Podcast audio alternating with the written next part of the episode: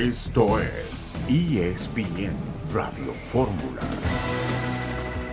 El placer de saludarlos, estamos aquí con, con la fiera, con, con, Maxi Rodríguez. Maxi, preguntarte qué sentís de ver a Argentina de nuevo en una final y qué es esa, esos días previos, por ahí más la noche previa a una Copa del Mundo, a una final de Copa del Mundo. La verdad que siento orgullo de ver otra vez a, a la selección argentina en una nueva final de una Copa del Mundo después de ocho años. Eh, es algo maravilloso, pero bueno, estamos ahí a, a, 90 minutos todavía y sí, la noche previa sobre todo juega mucho en la, en la cabeza, pero... ¿Cómo fue la tuya? Y la estás jugando ya antes, estás como que te vas adelantando a lo que puede llegar a pasar, al partido, pero nada, hasta que llegas a la cancha y ya haces lo que te gusta en ese sentido y estás más tranquilo. Una vez que empezás a, jugar, eh, nosotros no nos relajamos. A lo mejor lo, los días previos son los que genera esa ansiedad. Pero imagínate, por ahí estamos un poco nerviosos nosotros, ansiosos, y los chicos, pero los chicos están tranquilos, se lo ve bien, se lo ve eh, muy unido, que eso es muy importante, y la verdad que orgulloso de todo lo que están haciendo. Y la última, eh, el otro día el Kun con nosotros, también Crespo, hablaban de, de, de, un rumor posible en la vida de Leo. el Kun es el Kun, el Kun no se puede quedar callado. El secreto a voces y un hipotético regreso sí, a nada, Vamos a ver qué pasa el fin de semana y nada, es difícil hablar de eso porque después se hace, viste, cómo es, se hace una pelota gigante. Descolga los botines, me imagino. ¿eh? Pero, mira, ya estoy preparado, así que nada, veremos a ver qué es lo que pasa, así que no nos adelantemos a, a los hechos y nada, primero vamos a ver qué pasa el domingo. Dale, gracias Maxi. ¿Cómo están? Gusto en saludarles. Bienvenidos a ESPN Radio Fórmula. Aquí nos encontramos con el gusto de cada tarde, hoy que es viernes, el viernes anterior a la disputa de la gran final de la Copa del Mundo. Antes de saludar a mis compañeros, quiero enviarle un abrazo solidario a nuestro compañero Ciro Gómez Leiva, una voz necesaria, un líder de opinión en los tiempos actuales, conductor del noticiero más escuchado de la radio que se transmite cada mañana por esta casa, por Grupo Fórmula. Aprovecho este saludo para enviarle un abrazo solidario con todo mi respeto y con toda mi admiración para Ciro Gómez Leiva, compañero en esta casa que es Grupo Fórmula. Comenzamos ESPN Radio Fórmula y saludo con mucho gusto en este viernes anterior a la gran final de la Copa del Mundo a Héctor Huerta. ¿Cómo estás, Héctor? Hola, Ciro, ¿cómo estás? Eh, me da mucho gusto saludarte y comparto todo lo que dijiste de Ciro Gómez Leiva. Un abrazo muy solidario. Qué bueno que no pasó nada dentro de los males. Eh, digo, es una desgracia que siga pasando eso en el país, pero dentro de todo lo malo, finalmente, mira la protección que tenía, los, los, vidrios blindados lo salvaron la vida. Así que qué bueno por él, qué bueno por la sociedad, qué bueno por las voces críticas que necesita este país. Efectivamente, efectivamente, Héctor, te mando un abrazo.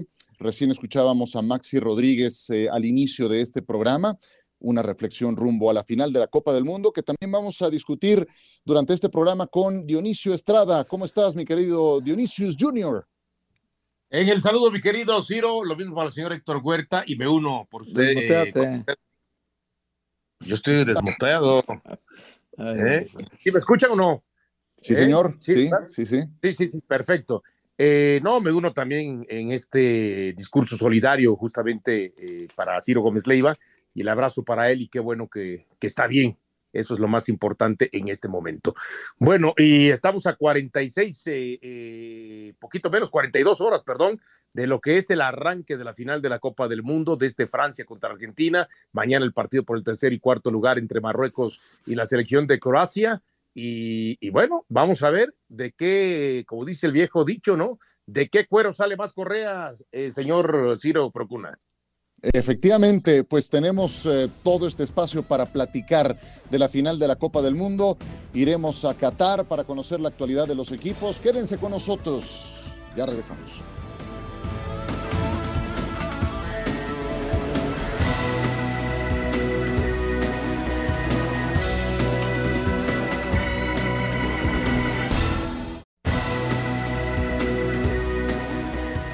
Para Argentina, saludos, soy Jorge Campos y buenos saludos para los porteros argentinos. Esperamos que ahora tengan otro que nos ayude. Recién Osvaldo Sánchez decía que, que, el que gane la final va a tener al mejor arquero del Mundial. ¿Estás de acuerdo o hay algún otro? No, bueno, yo creo que eh, me, por el estilo me gustó mucho Bono, pero tristemente no está en la, en la final. Yo creo que es injusto que se, todos queremos que el campeón, sí, pero así es. A veces no tomamos en cuenta el portero que jugó, que jugó adelantado, que jugó por, por los aires, que salía, que salía tocando. Creo que es el fútbol moderno de los porteros, ¿no? Porque se ha hablado mucho de que está cambiando todo el estilo y me encantó bueno como lo ha hecho.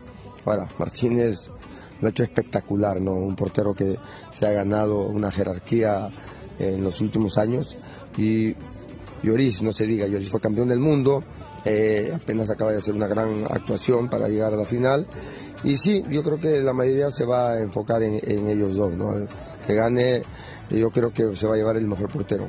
Son grandes, grandes arqueros los dos y, bueno, esperamos que gane Martínez. Messi. Ah. O sea, muy bien, muy bien, pero es algo de lo, que vos estás contando, es parte de lo que se está viviendo en general con, con el mundo, que quieren que Leo gane una copa de esta que está buscando hace tanto tiempo. Mira, yo creo que todos queremos llegar a una final, todos somos, tenemos sueños, tenemos grandes esperanzas y, creo que sobre todo en Argentina, ¿no? Se está esperando este, cerrar, cerrar con broche de oro, cerrar con una gran este, campeonato para, para Leo. Todos, queremos que, eh, que Messi sea y levante la copa, el capitán lo ha hecho muy bien, se, se, se, se ve que se está alegre, que está feliz, se ve que ya vio que ya vio algo, porque de los primeros juegos eh, pues aunque no hablaba, él siempre está pensando en la cancha, aunque camina o no camina, eh, creo que es un jugador fuera de serie, ¿no? Es un jugador de esos especiales que aparecen, no sé, cada 30, cada 50 años. Y, creo que lo que es este Messi, ¿no? Lo ha hecho increíble. Entonces, sería algo grande para el mundo, para el fútbol, ¿no? Todos, todos queremos, porque todo, todo el mundo está esperando, a él lo ha ganado todo. Entonces, le falta la Copa del Mundo, tiene otra oportunidad que la tiene ahí y, creo yo que lo veo cómodo, lo veo este, feliz, disfrutando, siendo un líder dentro, fuera de la cancha. Y se ve, no, no he estado adentro ni cerca, pero cuando hay momentos para ganar una Copa del Mundo, por lo que he visto, yo creo que es el momento que va por ese camino este mes. Inconfundible, Jorge Campos, leyenda del fútbol mexicano, hablando de la gran final. Em, vamos a presentarles la actualidad de la selección francesa, porque creo que de ahí se desprenden muchos comentarios. No están al 100% los franceses. La oleada de enfermos en el equipo francés se ha ido incrementando en las últimas horas. Y de eso Joao Castelo nos tiene detalles. Adelante. em la seleção francesa um treinamento com muitos problemas para Didier Deschamps. Cinco jogadores no total não estiveram treinando com o resto do grupo. São duas contusões, Theo Hernandes e Chouameni. Eh, trabajaron adentro en la academia, pero a dos días de la final no es ideal, a pesar de la equipe francesa decir que estarán listos para jugar. Eh, pelo menos oficialmente es lo que dicen. Lo otro problema es un surto de un virus que continúa eh, se espalhando para otros jugadores. En la semifinal contra Marruecos, Upamecano y Rabiot estuvieron fuera con eh, este enfermo, estaban enfermos. estos dos regresaron y ya están entrenando, pero ahora más tres están con la misma problema. Varane, eh, Conman e Konate. Dos jogadores ali de la defensa. Então, realmente pode ser um problema para Didier Deschamps. Mais uma vez, la, la oficial é que esses jogadores estarão listos para jogar, pero a dois dias de final realmente não é um, uma situação ideal para Didier Deschamps. Wow, muchas gracias a Joao Castelo. Héctor em, Dionisio, no es la situación ideal para enfrentar una final de la Copa del Mundo, o sea, no es cualquier partido, es el juego más importante de cada cuatro años. Francia ha negado en todo momento que se trate de un brote de COVID aunque eh, se han incrementado de acuerdo a reportes los gestos de prudencia en el seno de la concentración para que los contagios sigan multiplicándose. Ya escuchamos el reporte de Joao Castelo, Upamecano y Rabiot están de vuelta, pero ya escuchábamos lo de Teo, lo de Suamení y ahora Barán, Comán y Conate. Como que entra perdiendo al partido antes del silbatazo, Héctor, el equipo francés, ¿no? Fíjate que este, yo estaba investigando y este, le llaman el virus del camello. Es aparentemente es anterior al COVID. Este tiene su origen en el 2012, cuando llega a, territorios, principalmente Arabia Saudita, y luego se propaga a Qatar. Aparentemente es un virus que transmite el murciélago al camello. Y, se transmite del camello al humano eh, pocas veces, pero en este caso está dándose el, caso en la selección francesa y, y, pues sí, ya son cinco casos y cuando menos estos casos, los primeros dos les impidieron jugar el partido de semifinales. Y este, este caso ahora pues, afecta a los dos centrales que, jugaron la semifinal, a Barán y a, Conate. Entonces, sí serían bajas sensibles en el caso de que se produjeran. Tal vez Opamecano ya esté listo para jugar en la central, pero tendrían que cambiar el otro jugador porque si Barán y, Conate no pueden jugar, sí es una sangre importante en la zona defensiva, sobre todo, ¿no? Porque el equipo de medio campo hacia adelante, salvo Chuamení que tiene un golpe y también Teo Hernández que trae otro golpe, pero eh, se creen que los dos se van a recuperar y estarán listos para el domingo. Así que de mitad de campo hacia adelante no habrá gran afectación para Francia, pero sí la zona defensiva se vuelve un problema. ¿eh? Dionisio, ¿cómo ves? Mira, un problema que ya ha tenido que corregir, ¿no? Porque ¿cuál era antes de arrancar el Mundial, cuál, cuál se pensaba era la alineación titular de la selección francesa en el fondo, con la línea de cuatro? Pavar por derecha, por izquierda Lucas Hernández y los centrales Barán y Kimpembe. ¿Y quiénes han estado jugando? Bueno, Upamecano o el tema de eh, Teo Hernández, eh, Lucas Hernández, el tema de Conate y por derecha Cundé. A mí me da la impresión que si no se terminan de recuperar por lo menos Barán para entonces proyectar a Barán y a, y Upamecano, que ya está de regreso, entonces va a recorrer a Cundé de la lateral de la derecha a esa central, va a, jalar a Pavar de la banca y lo va a poner como lateral derecho y Lucas Hernández seguirá siendo lateral izquierdo. O sea, finalmente sí tiene fondo de armario, porque desde el principio lo que era considerada la defensa titular no ha podido jugar y aún así se las ha arreglado Didier Deschamps. Entonces, eh, eh, el tema pasa por qué ritmo futbolístico vamos a ver, digamos, a Pavar si entra. Que hay que recordar, no sé si fue contra Uruguay o Argentina, aquel golazo de Pavar, ¿te acuerdas? Eh, justamente en el Mundial anterior, en Rusia 2018, ¿no? O sea, Pavar es un elemento que también te puede aportar bien atrás y que también se incorpora muy bien adelante y tiene buen disparo de media y larga distancia. Dice Deschamps que se trata de fiebre ligada al frío por el aire acondicionado y por la baja de las temperaturas en Doha en los últimos días. Yo sé de muchos colegas, gente, enviados que están en, aquellas tierras que han padecido por esos cambios de temperatura eh, y por lo que explica Didier Deschamps. Pero vaya, son demasiados casos en la selección de Francia y eso ya te acarreó dos ausencias en el juego de semifinales y ahora estos otros casos. Como sea, no es lo ideal. Tú quieres que tu plantel se vaya recuperando, esté lo más sano posible, los puedas tener entre algodones, los puedas tener tranquilos, sin pensar en otra cosa más que en el juego, en el rival y en disputar el que seguramente sería el partido de su vida. Pero pues eh, con, con, estos malabares da la impresión de que se está sometiendo a una prueba de resistencia ese fondo de armario del que hablabas de la selección de Francia. Sí, sí, sí, no tiene tanto no tiene tanto problema, creo, Dionisio, no sé si, si estés de acuerdo, no tiene tanto problema porque Chuamení quizá, quizá ya tenga el, el, regreso, que es muy importante en mitad de campo, hay que decirlo, de Francia necesita, necesita que esté su, su volante titular, déjame se me fue el nombre ahorita, eh, Rabiot. Rabiot, Rabiot, necesita Rabiot, porque Rabiot es un jugador que, que, le da un gran balance a la mitad del campo, Chuamení quita muchas pelotas, incorpora poco al ataque, y en cambio, e, el, otro jugador sí es un aporte muy importante eh, porque eh, hacia el frente con, con Griezmann, con Mbappé, con Giroud y con Dembélé, pues es un ataque muy poderoso el de Francia. Digan lo que digan, aunque no ande Dembélé en un gran momento y Griezmann está dedicando más a funciones colectivas del equipo, incluyendo defender desde su área. Y no está tan al frente, tan al contragolpe como jugaba en el Atlético de Madrid. Hoy está más haciendo trabajo para el equipo, pero sí hay que decir que, que Francia hacia el frente es muy poderoso.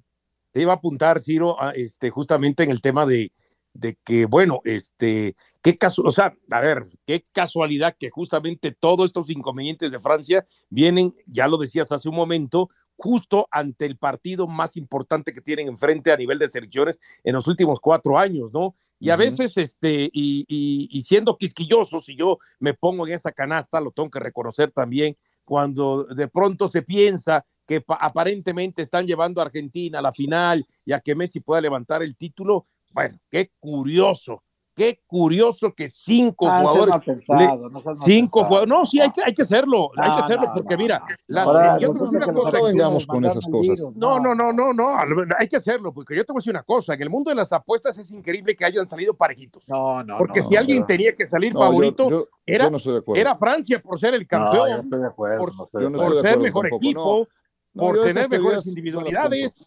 No las compro no, las teorías de la conspiración. ¿eh? Tampoco que han llevado, tampoco que han llevado a Argentina hasta la final. ¿eh? O sea, bueno, vaya, el penal de Croacia no lo era, el penal Ajá. contra Australia no lo era.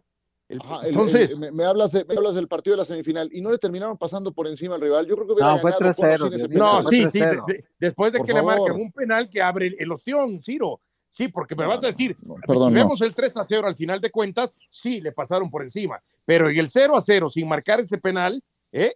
El partido era parejo y lo dominaba desde no, los tiempos. Iba a ganar, iba y la posición de la Argentina, pelota, todas Croacia no, si eres respeto, adivino, sí. respeto tu punto Ah, de vista, pero yo me desmarco, no estoy de acuerdo. Y, y, vaya, yo sí llego, veo a Argentina llegar mejor a este partido. Hablaremos de la selección de Argentina en un instante.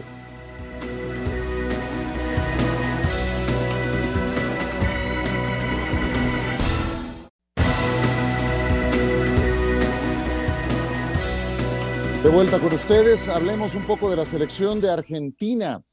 Federico Vilar está en la línea telefónica, dejó una huella profunda en el fútbol mexicano, especialmente en los potros de hierro del Atlante, en eh, Monarcas, en Tijuana, seleccionado nacional por Argentina y por todo esto es que nos eh, interesa eh, conocer a Federico Vilar en cómo es que ha vivido esta Copa del Mundo. Federico, bienvenido, ¿cómo estás?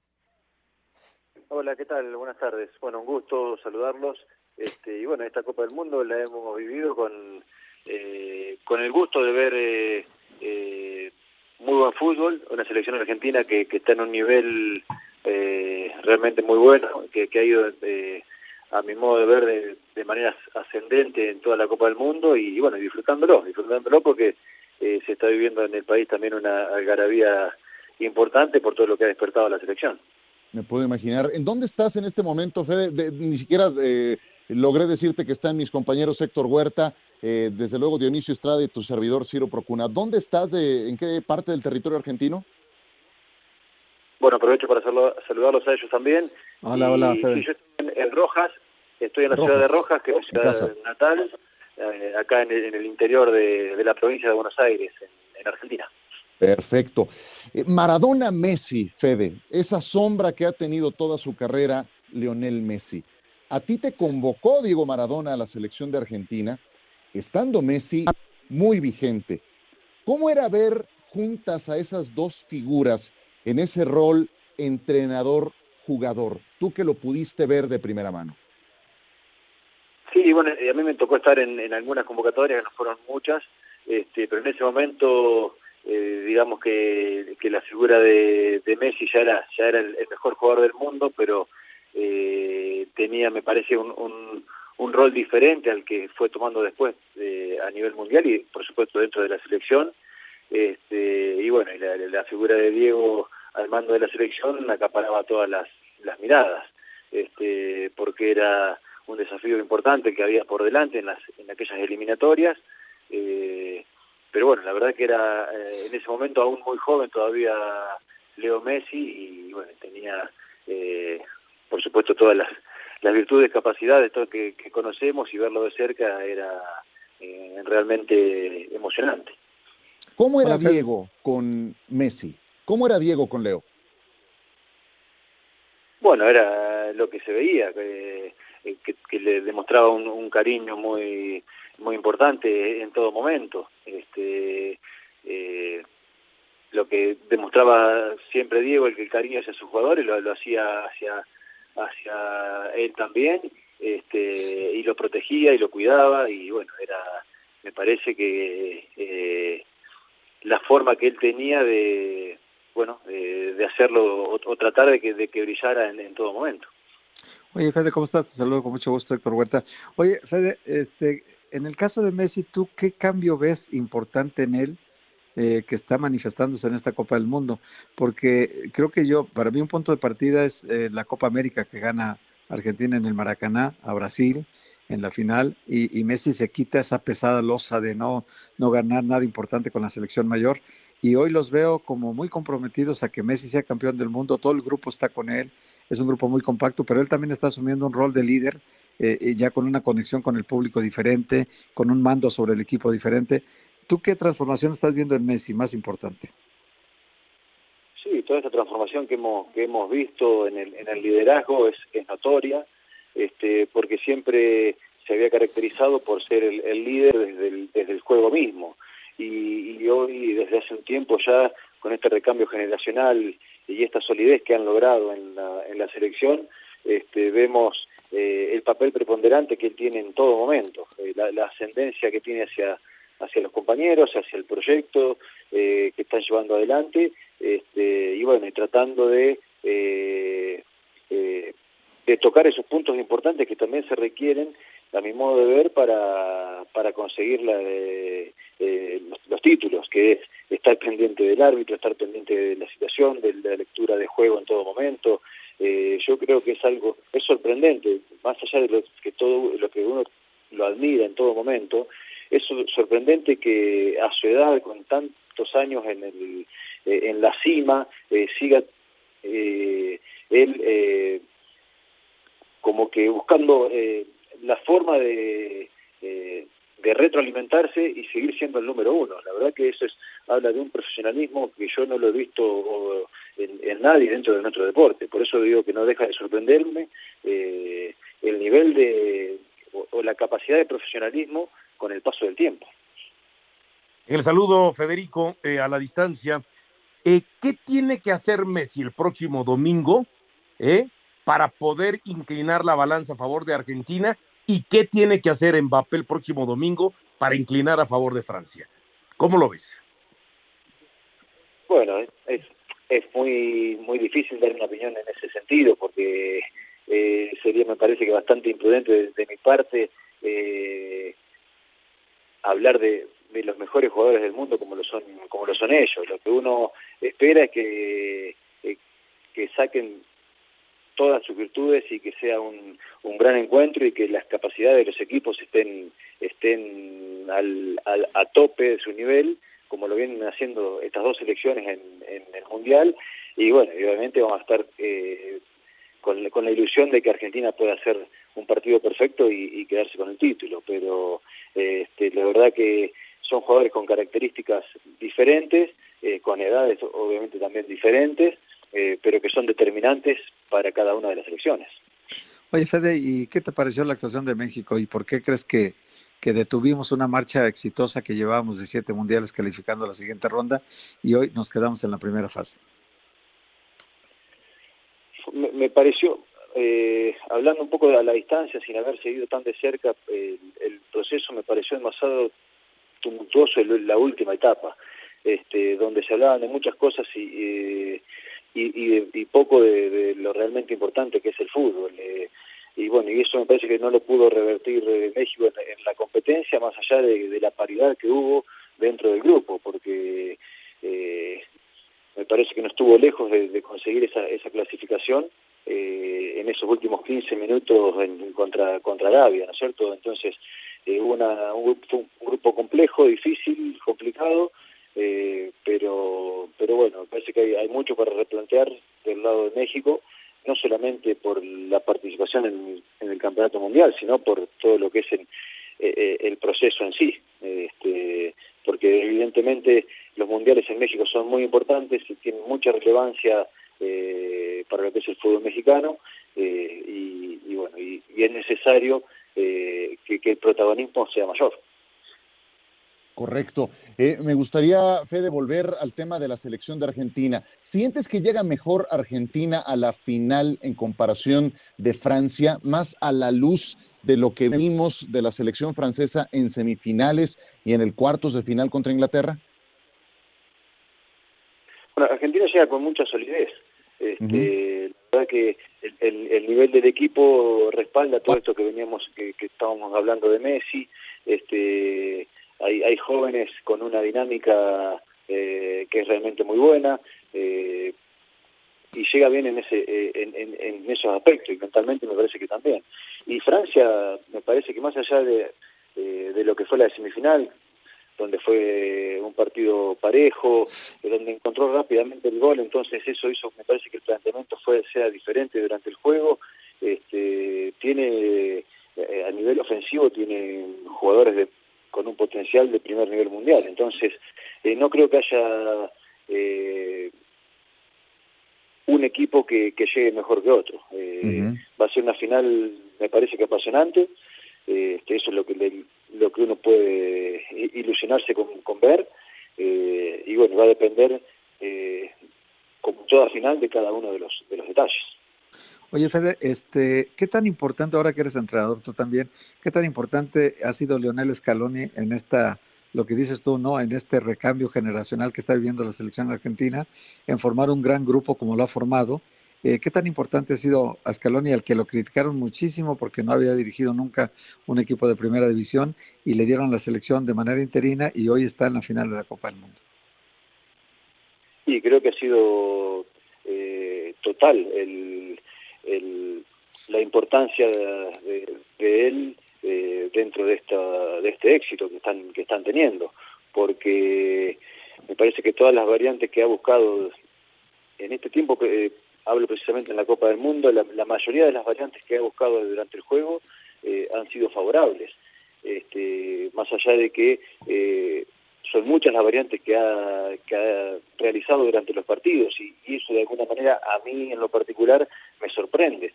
Este, la, eh, digamos que la, capacidad que tienen los jugadores de interpretar esos cambios y que, y que realmente sean exitosos. Entonces, eh, eso tiene mucho que ver eh, con, la capacidad del técnico de poder implementarlo y poder convencer a los jugadores de que, de que ese es el camino. Entonces, eh, eh, obviamente que todo el, camino que está recorriendo Escalón dentro de la selección eh, es nuevo para todos los que lo estamos conociendo a él, porque no, no, sabíamos de, de, su capacidad, pero está demostrando estar a la altura, este, y bueno, todo lo que, como digo, todo lo que, la mayoría de las de los planteamientos que ha hecho le han salido bien, ¿no? y eso realmente es muy, es muy importante.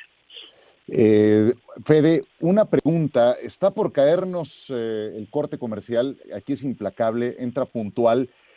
¿Nos podrías aguantar dos minutos para concluir la charla y que no nos haga recortados? Sí, claro, con, mucho gusto. Muchísimas gracias. Federico Vilar, estamos platicando con él desde Rojas, en su natal Argentina, muy cerca de Buenos Aires, para eh, su punto de vista de alguien que fue seleccionado nacional, cuando Maradona fue entrenador, le tocó convivir con Leo Messi y nos está entregando una charla yo creo que buenísima. Eh, tiene algo más que preguntar tanto Dionisio como Héctor. Nosotros volvemos. Es ESPN Radio Fórmula.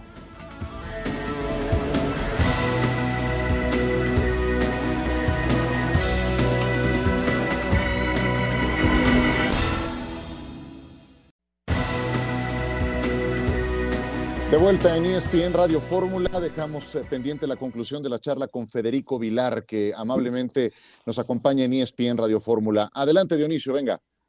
Gracias, Ciro. Eh, a ver, este Federico, hablamos mucho de lo que puede hacer Messi y Mbappé y los hombres de adelante, pero parece que nos olvidamos de atrás, de los porteros, donde tú eres especialista, donde pagaste penal, por supuesto, ¿no? ¿Y a qué me refiero? E, es un partido que bien pudiera irse hasta los penales o a lo mejor en los 90 o 120 minutos determinantes los porteros.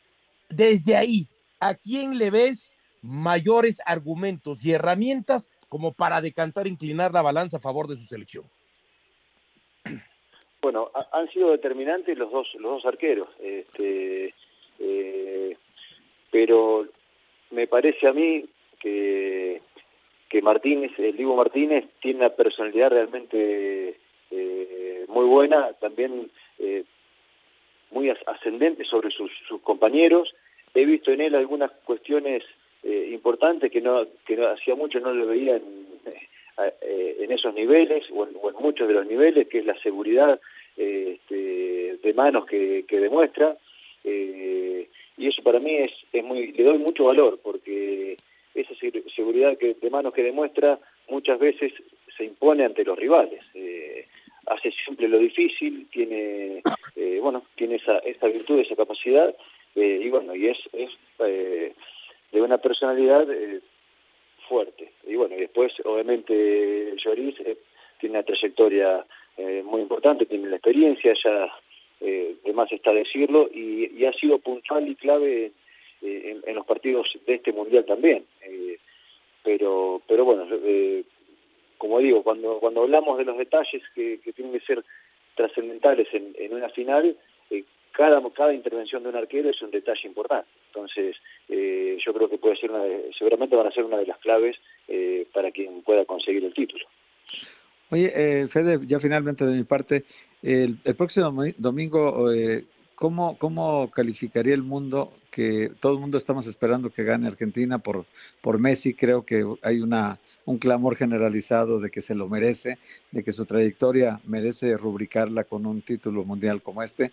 Pero igual, pase o no pase esto, porque al final son circunstancias del fútbol que pueden ocurrir el domingo, pero pase o no pase, ¿en qué lugar de la historia estará Messi una vez que concluya su carrera?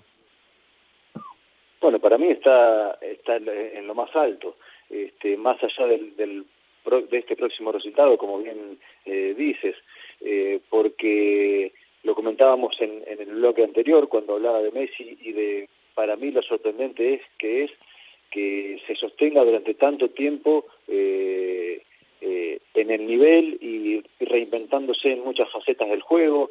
Eh, no es fácil estar en, la cúspide mundial durante tanto tiempo y eso para mí tiene un valor muy muy importante. Obviamente que todos queremos el título, este, no solamente por desde mi punto de vista argentino, digamos, no solamente por Messi, sino porque eh, en el país se vive se vive el fútbol de esta, de esta manera y yo veo muchos valores importantes dentro de esta selección, desde la solidez, desde el nivel que han demostrado muchos jóvenes que hoy están recién llegando a la, élite del fútbol mundial. Entonces, eh, bueno, eso es lo que uno espera. Pero con respecto a Messi, eh, eh, para mí está lo más alto posible. Es, decir, mi forma de ver o mi sentimiento hacia Maradona es, es muy difícil que yo lo baje del número uno a Diego, eh, por todo lo que él representó en, etapa de niñez y de adolescencia.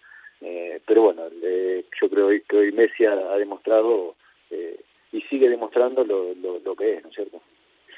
Federico Vilar, qué gusto escucharte, de verdad, qué buenas reflexiones, qué, qué amable charla y te agradecemos, te queremos enviar un abrazo a la distancia, supongo que ya tienes plan para el domingo, ¿no?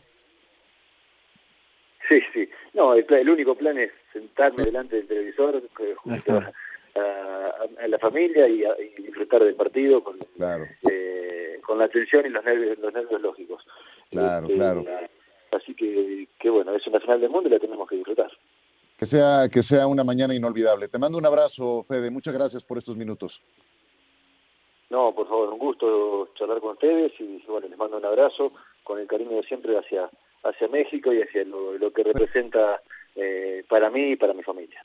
Seguro que sí. Muchas gracias a Federico Vilar, que dejó una huella profunda en el fútbol mexicano. Si algo le distinguió fue su consistencia, su trabajo, su don de gente. Un tipazo, Federico Vilar, a quien saludamos el día de hoy desde Buenos Aires. Y hablando de la selección de Argentina, vamos a saludar a Marcelo Benedetto con la actualidad del equipo albiceleste. Ciro, querido, ¿cómo te va? ¿Cómo andás? Bueno, acá estamos con esta selección argentina que nos despierta mucha ilusión. Tenemos a Messi, un verdadero embajador del fútbol mundial. Eh, da gusto ver la corriente de afecto generalizada que existe, no solamente en los argentinos, sino a nivel mundial con el mejor jugador del mundo. Y la ilusión que ha despertado y el deseo que tiene la gran mayoría de que pueda ganar la Copa del Mundo. En el medio, un rival de enorme jerarquía, un rival que es el campeón del mundo, nada más ni nada menos. Eh, Argentina ha hecho una muy buena Copa del Mundo después del traspié que sufriera contra Arabia. El equipo se afirmó el equipo fue caminando, fue apareciendo el de la Copa América y hoy ya ni siquiera se habla de Gio Lo Celso. Eh, probablemente desde la cuestión anímica con Lo Celso acá, con Nico González acá, con Joaquín Correa acá y los nombro porque formaron parte hasta último momento, hasta que llegó el corte de 26 futbolistas por parte de Scaloni. En ese dolor el equipo convivió, pero también se identificó. Por eso están acá ellos. Eh, Argentina tiene que definir el equipo. Si juega Lisandro Martínez es línea de 5. Si juega Di María, tres delanteros. Si juega Paredes, es cuatro mediocampistas como en el último partido. Se define mañana. Lo que sí está seguro que Acuña juega en lugar de Tagliafico. Como siempre, un placer.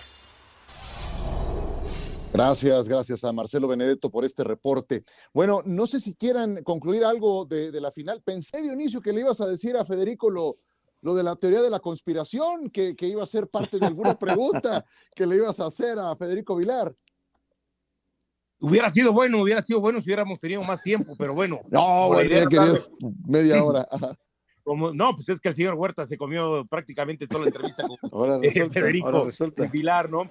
No, Ahora pero resulta. nada más quiero agregar en el tema de lo que escuchamos de Benedetto, ¿no? Eh, de acuerdo a, la- a las informaciones que siguen llegando, eh, sí, Acuña iría por izquierda en lugar de Tagliafico y por derecha hoy probó con los dos, con Molina y con Montiel, pero parece que por la marca más que tiene Montiel se estará inclinando justamente por este, eh, por este segundo, ¿no? Y que sí, sí, Ángel Di María estaría con la posibilidad de regresar al once titular. El que está disponible, pero que no está al 100%, es el Papu Gómez. Héctor. Sí, fíjate que los dos Acuña y Montiel fueron suspendidos un partido en cuartos de final, entonces no pudieron jugar la, la semifinal. Y, en cambio, Otamendi y el Cuti Romero, que también sacaron su segunda tarjeta amarilla en el partido semifinal, ya no son castigados para la final porque se borran las tarjetas una vez llegando a semifinales. Eso lo, lo hizo la FIFA, pues tratando de proteger que en la final no le falten jugadores titulares al equipo por acumulación de tarjetas, ¿no? Y siempre cuando juegas seis partidos antes, pues sí cabe la posibilidad de que llegues a sumar dos amarillas. Entonces, eh, esto salva al Cuti Romero y salva a Otamendi para poder jugar en la final el domingo. Creo que con eso, pues con Acuña y con, y con Montiel será una defensa que marca mucho mejor. Eh, tal vez ataque menos, porque Tagliafico va mucho al frente, también Nahuel Molina, pero bueno, pues el, el equipo creo que queda muy, muy parejo igual. Y hay que ver lo de Lisandro Martínez, si juega con tres centrales y si juega con dos serán Cuti Romero y Otamendi. Efectivamente. Pues, eh, ¿a quién ven ganando? ¿Quién va a ser campeón del Yo mundo? Argentina, yo Argentina quiero que gane. O sea, no sé si va a ganar, pero yo qui- quisiera que ganara por Messi, ¿no? Sí, sí, sí. Yo, yo, yo tengo muy claro el lugar de Messi, eh, gane o pierda, de verdad. Creo que está más allá de si se corona Sí, pero si gana es, mundo. es, es- es rubricarlo. Sí, sí, es- Sí, yo sí, creo sí. que- Esa parte es la que más gusto me daría por, por la Claro. selección de Argentina. ¿eh? Tengo muchos amigos argentinos también que, que la pasarían muy bien.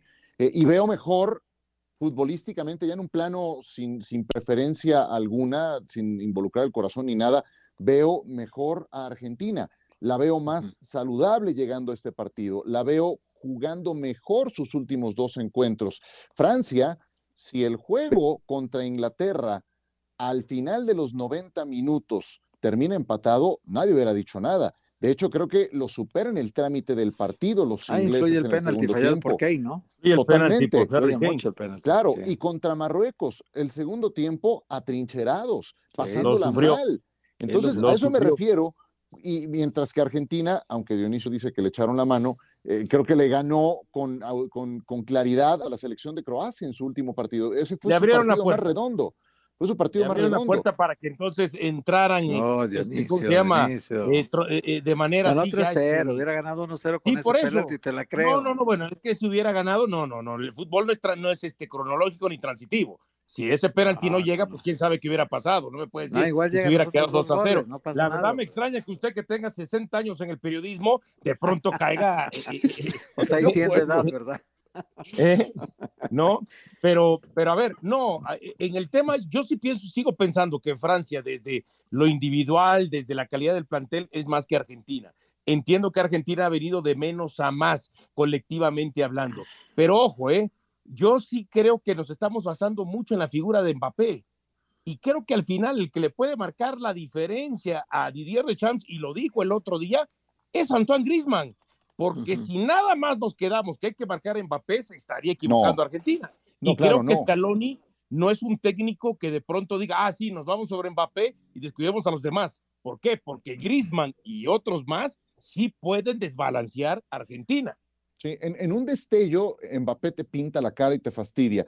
Creo que Griezmann es el que ha cumplido con el papel más completo del plantel francés, porque es un ejercicio muy bueno. Yo volví a ver el partido contra Marruecos y tú ves a Giroud y Mbappé que cuando están en fase defensiva se quedan adelante, no van a marcar y el que sí baja y marca es Antoine Grisman. Y lo ves recuperando, inclusive en algún momento dentro de su primer cuarto de cancha, iniciando salida, construyendo, tirando pases a profundidad eh, o desmarcándose. El primer gol nace justamente de un pase de Rafael Barán en medio campo filtrado a, Antoine Grisman, que llega por el costado derecho y genera lo que a la postre termina con un golazo de Teo Hernández. Entonces, el que cumple con una faceta más completa se llama Antoine Grisman.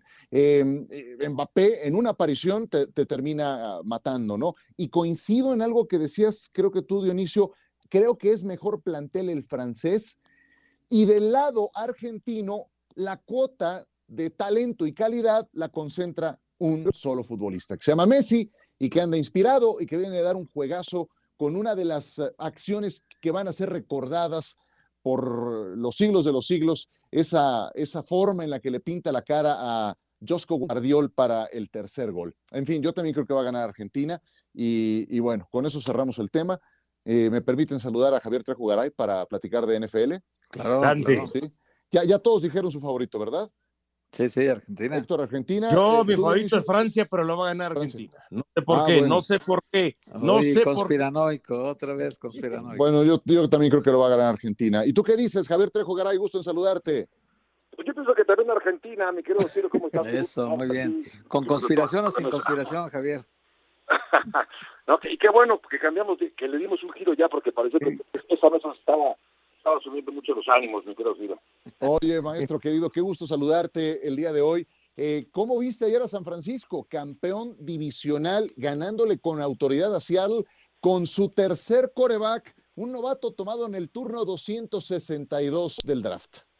Sí, no es asunto menor, ¿eh? lo que hizo Brock Purdy. El pasado lunes coincidimos, nos tocó compartir eh, micrófonos en NFL Live y te decía algo que te, que te voy a repetir, si no te importa, Ciro. Por favor. La forma en la que, juega, que, juega me gusta, porque más allá de los dos pases de touchdown, eh, no tuvo intercepciones, aunque sea que estuvieron de interceptar de una, eh, más allá de todo eso, la forma, digamos que el desparpajo con el que juega, juega como si fuera un veterano, no un joven que apenas está empezando a jugar en la NFL, una liga tan competitiva y además tan, tan importante. Viene de ganarle a Miami hace un par de semanas, en la semana número 13, una semana más tarde acaba consiguiendo una buena victoria ante Tampa Bay y ahora consigue un triunfo relevantísimo por lo que tú dices. Ante un rival de división como es Seattle, ganar implica no solamente asegurar un boleto a la postemporada, sino además también ser el ganador ya de esa división este de la Conferencia Nacional. Me gusta San Francisco, me gusta Brock Purdy, hay que decir que si bien es cierto que Pordy no lo ha hecho mal, está muy bien arropado. El sistema de Kyle Shanahan me parece que es propicio para eso, para que no cometa tantos errores. Tiene buen ataque terrestre, Christian McCaffrey está convertido en una auténtica bestia, está jugando muy bien. Y esa defensiva, pues acaba también dándote un soporte importante. Así que llega un joven, pero con, con muchos talentos alrededor, lo cual le hará la vida un poco más fácil, Ciro. Sí, sí, sí, defensiva que es la mejor de la liga. Mañana sábado hay tres juegos. Mediodía, 3 de la tarde y 7:15 de la noche. Por la noche, Miami va a enfrentar a Buffalo. Miami le ganó a los Bills cuando se enfrentaron por primera vez, ayudados del calor de la Florida. En Miami terminaron fundiendo al equipo de Buffalo y ahora toca el lado B. Toca Nevada, toca temperatura bajo cero para Tua Tagovailoa, Miami en su visita a Orchard Park. ¿Cómo le va a ir a Miami en este partido? Mira, Miami también viene de dos derrotas consecutivas eh, y, también le, mete presión, es decir, jugar ante un rival de división es, importante, pero creo que efectivamente las condiciones climatológicas que tú referías, que tú ponías en la mesa, el primer partido y ahora la vuelta son, son cosas diferentes. Eh, eh, Búfalo viene de ganar a dos rivales de división también de manera consecutiva. Le ganó a Nueva Inglaterra, le gana a los Jets, enfrenta al otro rival de división que son los Delfines de Miami. No, no diría yo que por los dos tropiezos consecutivos de Miami automáticamente ya es candidato a perder este partido, pero por la forma en la que está jugando Búfalo, porque me parece que después del pequeño bache que tuvo a mitad de la temporada, ha mejorado. Yo creo que Búfalo tiene eh, los argumentos y el clima a su favor también. Habíamos comentado que eh, incluso mariscales de campo que, que son eh, miembros del Salón de la Fama como Peyton Manning bajaba mucho su rendimiento cuando jugaba en temperaturas bajo cero. No digo que sea el caso de Tua Tagovailoa, lo único que quiero poner en contexto es que la temperatura gélida sí acaba afectando desde el viento, desde la visibilidad, lo que sea, pero no es lo mismo jugar en condiciones eh, climatológicas tan agradables como hay en Miami a jugar en Búfalo con temperaturas extremas. Así que veo una tercera derrota consecutiva de Miami y tercer triunfo consecutivo ante un rival de división de Búfalo, ¿sí? Y los Bills están acostumbrados a esas condiciones. En 40 segundos, querido Javier, ¿cuál es tu juego favorito de la semana, además de este que ya me comentaste? Este, este, me gusta mucho, me gusta mucho, pero también me gusta lo de Cincinnati. Cincinnati eh, va a enfrentar a un rival que no tendría mucha oposición, me refiero a Tampa Bay, pero me gusta por ver los progresos de Joe Burrow, porque también ya hay quienes lo empezamos a considerar como para de MVP. Yo sé que es muy temprano todavía, hay otros que lo están haciendo muy bien. Me gusta esta esta combinación, ver si el progreso es de veras, porque para mí en este momento quizá Cincinnati sea el mejor equipo de la conferencia americana. Vamos a ver si lo puede demostrar este fin de semana Joe Borro y compañía. Perfecto, estaremos muy pendientes. Querido Javier, un abrazo y que la pases muy bien. Igualmente, gracias. Saludos en una mensaje. Javier Trejo Garay, buen amigo, estupendo. ¿Quién le conviene que gane la FIFA el Mundial? Ahí se los dejo de tarea. Eh, ahí se los dejo, gracias. Con esa te despides. Qué mal, qué maléfico, ¿eh? Pues, pues, porque ya, ya nos tenemos que ir, si no les Por eso, con eso te despides, qué, barbaridad. Héctor, muchas gracias. Ya vete a, vete a, poner cielo en la cabeza, hombre. Adiós.